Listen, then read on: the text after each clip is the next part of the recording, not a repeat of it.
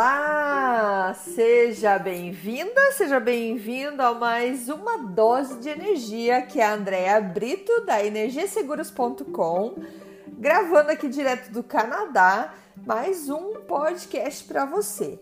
Então, aqui com o objetivo de trazer uh, histórias, ideias, alguma coisa que vai te inspirar, talvez te ajudar a pensar de uma maneira diferente para ter uma vida mais leve, tranquila, inspiradora, porque quando a gente consegue o que a gente quer, a gente inspira quem está ao nosso lado, quem está olhando o que a gente está fazendo, vai falar: Poxa, se ela conseguiu, também consigo.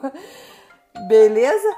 Então, é, fazia tempo já que eu queria voltar a contar um pouco sobre as minhas experiências e até porque foi um comentário que eu recebi de uma amiga que falou: conte mais sobre vocês, sobre a tua família, que acho que isso o pessoal gosta de escutar, acho interessante. Então vamos lá.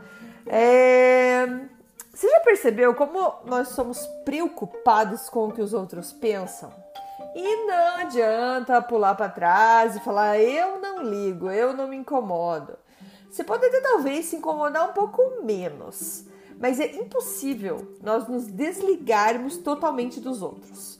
Como diz a pesquisadora e autora Bene, é, Brené Brown, somos feitos é, para estarmos sempre interligados. Nós somos sempre conectados uns aos outros, sejam aqueles que a gente conhece e aqueles que a gente não conhece.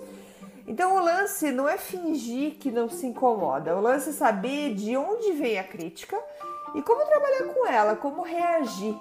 E isso não é uma tarefa fácil, digamos que essa seja um dos meus maiores desafios. Bom, como sabe, eu sou migrante, moro no Canadá há mais de 12 anos. E aqui, para quem não sabe ainda, não se fala português. Então foram aulas de francês, até porque o inglês eu já sabia um pouquinho. Mas como estávamos imigrando para uma província francesa, fizemos aulas de francês. Eu não sabia, gente, nada. Começamos então literalmente com o alfabeto, ABC. Eu nem isso sabia em francês, nada, nada, nada. Um ano depois, com aulas particulares, fiz aula também no Centro Quebec, que é uma escola quebequense em Curitiba. A gente já conseguia bater um super papo em francês. Enfim, migramos e além de tudo muito novo, sabe qual que era o nosso maior medo aqui? Era falar. Mas por quê? Porque a gente não sabia, não sabia qual palavra usar. Como eu disse, a gente já sabia, já conseguia bater um papo. Mas era o medo de não ser entendido, era o medo de julgarem o nosso sotaque já de cara nos darem um tratamento diferenciado, e nesse caso não é no bom sentido, tá? Por conta do nosso francês. Então eu cansei de falar para mim mesma nos primeiros anos, nossa, sou muito mais inteligente em português. Porque às vezes alguma coisa que eu conseguiria explicar em português em dois minutos, em francês eu levava uns dez. Sim, em português eu tinha toda aquela desenvoltura, tenho mais aquela desenvoltura, tudo é mais simples porque é natural meu. Mas em francês, só para pedir um presunto cortado, fatiado no mercado, por exemplo, é difícil. Tanto que até hoje, confesso, às vezes eu pego o presunto já pré-cortado para não ter que pedir para atendente do mercado. Vai que ela não entende o que eu tô pedindo. Bom, tô trabalhando nesse assunto ainda, gente. Bom, eu falei para vocês que isso ainda é algo que estou trabalhando. Então, nesses 12 anos de Canadá, já sofri muitas vezes o preconceito. E hoje percebo que sofri porque eu me deixei sofrer. Eu deixei com que aquelas uh, intervenções, aquelas palavras que eu escutei, é, não. Que, que aquilo me afetasse. É, pois hoje já mudei bastante, já cresci bastante, mas no começo aquilo me afetava muito. Só para você ter uma ideia, lembrei de um, de um exemplo agora. É, no trabalho, eu estava esperando o elevador e uma colega do lado também estava é, esperando. E eu fui elogiar a trança dela. Eu só que quem disse que eu lembrava como que falava trança na hora. Mas como o francês se aproxima bastante do português, eu acho que eu falei assim que a, a trança dela tava bonita. Enfim, é uma palavra bem parecida do português, mas tipo, eu fiz um elogio, tava elogiando ela. Ela, quê? Não, não, não entendi o que você falou. E eu ia, quando eu ia querer começar a me explicar o que, que eu quis explicar, apontar a trança que tava bonita, nisso entrou mais um colega, mais um colega, e ela virou para esse colega e falou assim: Nossa, eu não entendo nada que essa menina fala. Você entende o que ela fala? Desde que ela tá aqui, eu não entendo nada que ela fala. Sério, gente. Muitos iam reagir, iam falar, gritar. Eu fiquei muda, calada. Por quê? Porque esse é um jeito que, na verdade, tem um retardo para reações, digamos assim. Porque eu não esperava. Eu fiquei de boca aberta. Que um ato meu de elogio que eu fiz para aquela pessoa virou numa crítica, virou em algo muito ruim para mim. E isso não foi a primeira vez. É, já tinha acontecido outras vezes, mas o que aconteceu comigo no começo é que quando isso, quando eu tinha esse tipo de resposta, o que acontecia? Eu ficava calada, quieta. E eu, quando é, tinha grupos e pediam para reagir, eu acabava ficando quieta. Eu falei, eu vou falar. E depois eu falo e levo mais uma na cara. Enfim, quando esse, é, é, esse episódio aconteceu, já, eu já tinha um tempo de Canadá, eu fiquei quieta porque eu fiquei sem reação, porque eu não esperava isso dela, de uma pessoa que eu achava até simpática, digamos assim, a gente não era amiga, mas era uma colega simpática. É, e acabei ficando muito decepcionada. E fiquei de boca aberta, mas também, assim, não, não falei nada. Mas também não deixei aquilo me levar, porque, enfim, aprendi com o tempo que eu só carrego para mim o que eu preciso carregar. Se a mala não é minha, deixa ali que eu não vou levar, tá bom? Então, é, hoje, 12 anos depois, eu mudei bastante.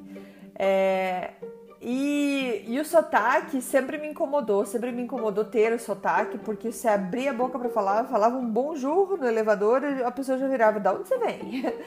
E hoje é até, até hoje assim, mas hoje eu já dou risada, já acho legal, já conto que eu sou brasileira, enfim, antes não era assim. É, eu li esses dias num post que fala que o sotaque nada mais é do que sinal de força e coragem. Quer dizer que trocamos o conforto para conquistar algo novo. Achei super legal.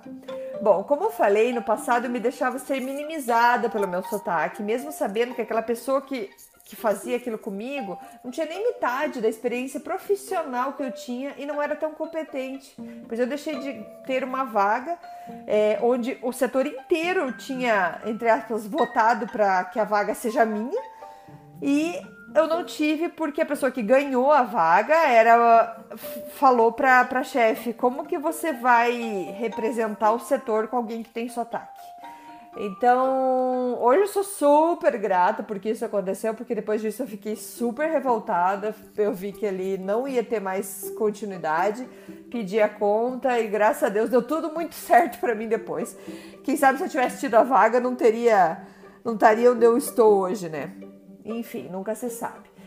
Mas é, eu deixava todos aqueles julgamentos me, me diminuírem. É, meu sotaque era marcante, enfim, é um sotaque que eu vou ter para sempre. Eu vim para cá adulta, vou ter esse sotaque. Infelizmente, muitas é, pessoas que escutam uma pessoa com sotaque falando já julgam a pessoa como incapaz ou até como uma coitada. Às vezes você começa a conversar com uma pessoa, se tem algum imigrante aí me escutando, vai saber que você começa a falar, a pessoa tá entendendo tudo que você tá falando, mas ela já começa a fechar o olho, fazer aquela cara assim, ou tipo assim, se a pessoa é super simpática, ela vai querer te ajudar, às vezes começa até a fazer sinais para falar com você. e você entende tudo que a pessoa tá falando, ela tá entendendo tudo que você tá falando, só que você tem um sotaque. Então, isso já, já, já cheguei a pensar que pode ser que por conta de muitos refugiados ou a história de imigrantes muito antigos que sofreram demais, não que nós não, te, não a gente não tenha sofrido, mas são épocas diferentes. Então, eu não sei, eles têm um julgamento diferente com o imigrante, com o refugiado, enfim, que faz com que mostre a gente com essa cara de coitado, assim. Mas, enfim, o preconceito, que é o preconceito, é aquela ideia que temos de algo que não conhecemos. Que é um preconceito. Se você tem já um conceito sobre alguma coisa, é porque você conhece. Um preconceito é porque você já imagina alguma coisa e já começa a ter a ideia e julgar as pessoas em cima daquilo. Em muitos casos, talvez a maioria deles, é, o preconceito nada mais é do que o medo do desconhecido. Porque assim, pensa comigo.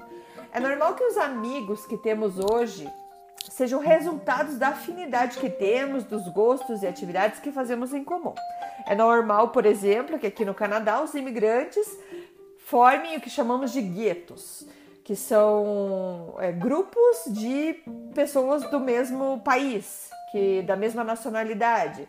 Os amigos mais próximos geralmente são os imigrantes, são também imigrantes, na maioria das vezes são também brasileiros e na maioria das vezes ainda são do mesmo estado, da mesma região do Brasil. E isso deixa eles cada vez mais próximos. Mas não é porque talvez se a gente vê, eu já cheguei a várias conclusões, já cheguei a a pensar várias vezes nisso. Será que seríamos amigos desses mesmos amigos se tivéssemos nos encontrado no Brasil? Não sei, entendeu? Então, coisas que a gente. É, que pra gente pensar que como que a gente se agrupa, como que a gente forma esses amigos. Imigrantes aqui, como a gente não tem muita família, a gente vai se cercando de amigos. E amigos vão, vão e vêm por conta da afinidade. Não é porque um presta, outro não presta. Estranho falar assim de amigo, né? Mas é por conta da afinidade, entendeu? Porque com esse deu certo, com esse não deu certo e é só isso. E é mais difícil ter amigos canadenses. É super possível, super. Tem muitos brasileiros aqui, imigrantes, que têm amigos canadenses. Mas não é a mesma coisa, não é a mesma afinidade, é diferente. Então o medo do novo atrapalha, ele afasta. E isso serve para qualquer um, para mim também que estou aqui falando que eu sou a imigrante, que eu sou a coisa nova do canadense aqui, mas para mim também, para eu analisar alguma coisa, se alguma coisa é nova para mim, você já fica, hum, não sei, nunca vi, não sei como é que funciona. Uh, por exemplo, no Brasil a gente não tem muito muçulmano, a gente não tem muitas mulheres com véu. É, aqui em Ontário a gente vê muito indiano com turbante, então são coisas que são novas pra gente. Talvez num primeiro olhar você fica, é, peraí, não te conheço, de onde que é, de onde que vem. E, e acho tão interessante campanhas que fazem sobre conheça mais o imigrante, é, pare com esse medo, porque chama de preconceito. E o pessoal às vezes fala, não sou racista, mas é mais. É, na verdade, então é isso, é o medo do novo, que você não conhece, digamos, com quem você está falando. É... Por exemplo, são coisas que é, a gente vai aprendendo com o tempo. Um outro caso pessoal engraçado é que, por exemplo, no Quebec, eu não tive essa experiência aqui em Ontário ainda, quando você vai cumprimentar uma pessoa no rosto, até acho que na verdade o Gui já me falou que aqui em Ontário eles não cumprimentam no rosto, que a gente dá dois beijinhos assim, é, que nem a gente dá no Brasil. Lá em Quebec, é, lá em Quebec, é, aqui em Ontário acho que é só na mão mesmo, só um cumprimento na mão. Bom, enfim, coisas a confirmar. Mas, por exemplo, em Quebec, quando você vai cumprimentar dando beijinho no rosto, o brasileiro o que, que faz? Você pega o seu lado direito do rosto, sua bochecha direita, você é a primeira coisa que você faz. Você vira a tua bochecha, oi, tudo bem? Em Quebec é diferente, você dá a bochecha esquerda para cumprimentar. Então imagine a confusão quando você vai cumprimentar já alguém que você já conhece, oi, tudo bem? Vai cá, aí começa aquela dança de rosto ali, ok? Vou aonde? Eu demorei pra pegar isso, na verdade, dependendo às vezes do com quem que você encontra, não sei o que, você já até vai rápido pra, pra cumprimentar. Às vezes eu forçava a pessoa a virar no, do lado que eu tô acostumada, mas enfim. Então são coisas diferentes. E é, nessa vida de imigrante, parece que todo mundo tá olhando para cada passo que você faz. É, até que é, uma rejeição aparece dentro da sua própria casa. Pois é. Uma bela manhã estava eu conduzindo, dirigindo meu carro, levando meus filhos para a escola. Na época, o Rafa acho que tinha uns 5 anos e a Dani uns 7. Eu comecei a conversar com eles e lembrei, falei para Dani que eu havia recebido uma mensagem da professora sobre o evento que iria acontecer naquela semana na escola dela. E eu, toda feliz, eu estava muito feliz porque nessa época eu já era autônoma, eu tinha mudado já de carreira, então já era autônoma. Autônoma significa que eu tinha flexibilidade de horário e disse toda feliz, a mamãe super orgulhosa, orgulhosa e falei, Dani, a mamãe vai, uh, a mamãe vai no evento, pode avisar a professora. E ela me responde, ah, mamãe, você não precisa ir. Eu disse, mas como? Eu recebi a mensagem da professora que os pais que estiverem disponíveis poderiam comparecer. E ela, não, mas você não precisa ir, não, não, não vá. Como assim, Dani? Você não quer que eu vá? Aquele silêncio no carro. Eu, Dani, e ela dando de ombros assim. Dani, que foi? Você tá com vergonha da mamãe? Gente, eu lembro como se fosse ontem eu fazendo essa pergunta para ela. Você tá com vergonha da mamãe? Ela ficou quietinha, deu de ombro também. E não queria, eu vi que ela não queria falar. Falei, por quê? A mamãe é feia? Imaginava que não, não fosse esse o motivo. Ela, não, falou bem claro assim, não, pra quem não tava falando nada, né? Falei, então por quê? E ela, nada, não respondia. Falei, Dani, é porque a mamãe não fala bem francês ou fala diferente? Aí ela mexeu a cabeça, fez sim com a cabeça. Gente, nessa hora eu queria sumir, mas não podia. Eu tava dirigindo e quase chegando na escola. Deixei eles na escola, fiquei muda desde essa hora. Dei tchau para eles na escola e fui para casa. Voltei para casa dirigindo como? Chorando, que nem uma criança. Eu não esperava por essa. Essa eu não esperava.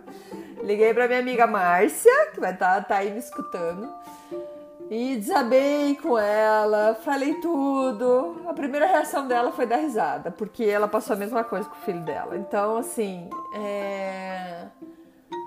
Mas não liga e tudo mais, enfim. Eu, eu não esperava, simplesmente não esperava. Hoje eu dou risada, mas eu lembro Lembro como se fosse ontem é, de ter passado por isso. Depois que eu me acalmei, eu peguei e liguei para a professora.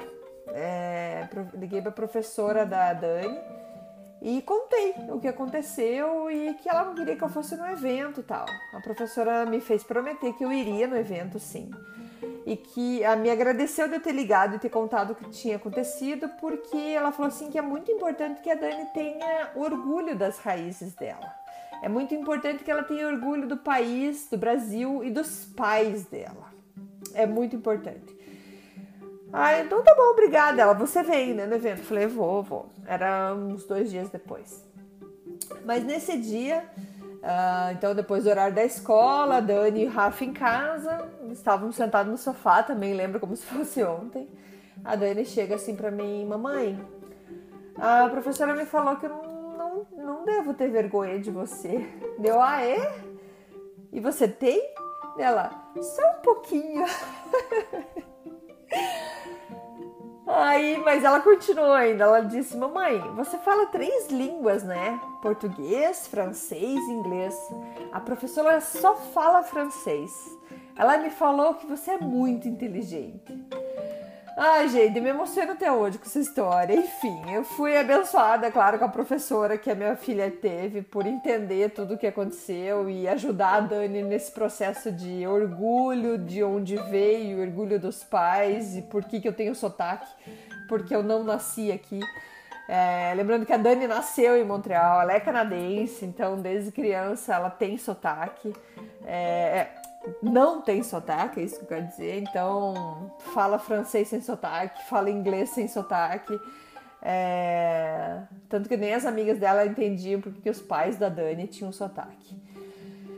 Enfim, aqui eu conto sobre sotaque, foi uma das partes que eu me sentia mais rejeitada e muita coisa que eu coloquei na minha cabeça, porque muita gente falava assim: ah, é tão bonitinho teu sotaque, é legal escutar você falar.